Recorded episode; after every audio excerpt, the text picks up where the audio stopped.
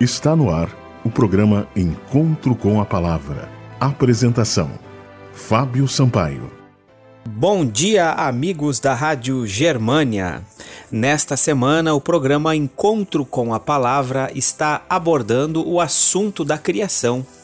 Portanto, vamos analisar o livro de Gênesis.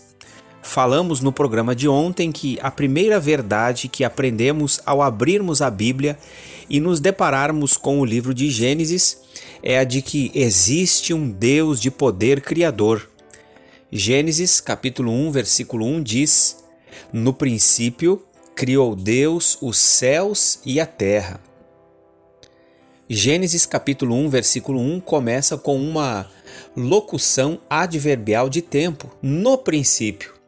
Esse primeiro versículo é parte do contexto de Gênesis capítulo 1, versículo 2 e do restante do capítulo.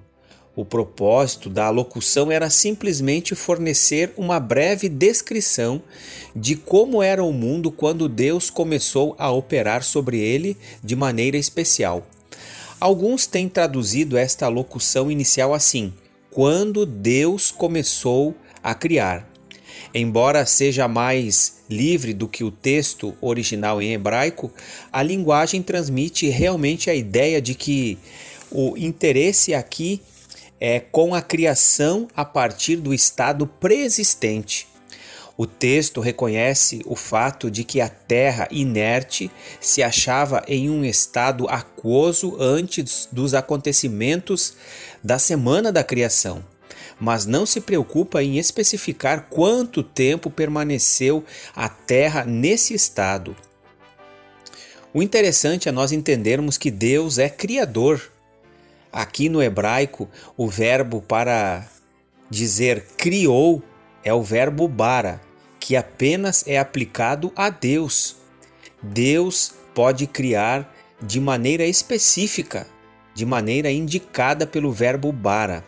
Portanto, somente Deus é capaz de criar a matéria que foi depois modelada na criação, embora tanto Deus como os seres humanos possam remodelar essa matéria de diversas maneiras. O sujeito do verbo bara é Deus. Então, aqui nesse texto, Gênesis capítulo 1, é designado para a palavra geral para Deus, em hebraico Elohim. Deus é o sujeito do verbo bara.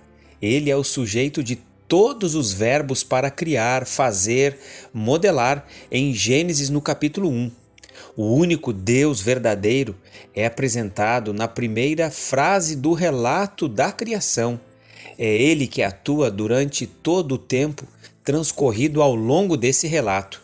Nenhum outro Deus disputa com ele a condição de Criador como acontece nas histórias extra-bíblicas de criação de cunho politeísta.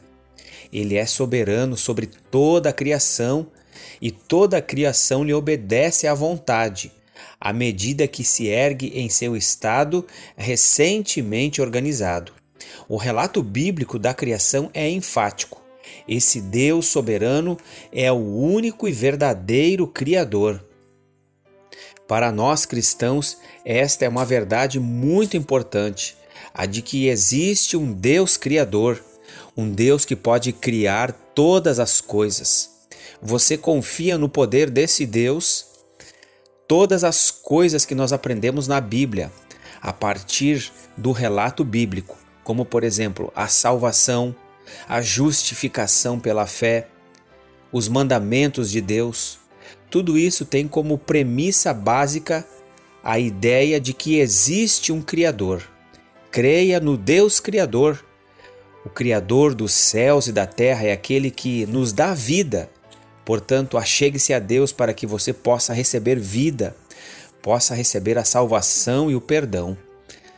Este foi o programa Encontro com a Palavra de hoje mande uma mensagem para nós para que possamos lhe remeter mensagens edificantes.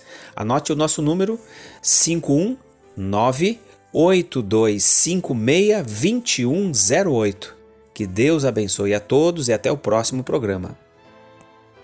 Você ouviu o programa Encontro com a Palavra, uma mensagem de esperança para você e sua família.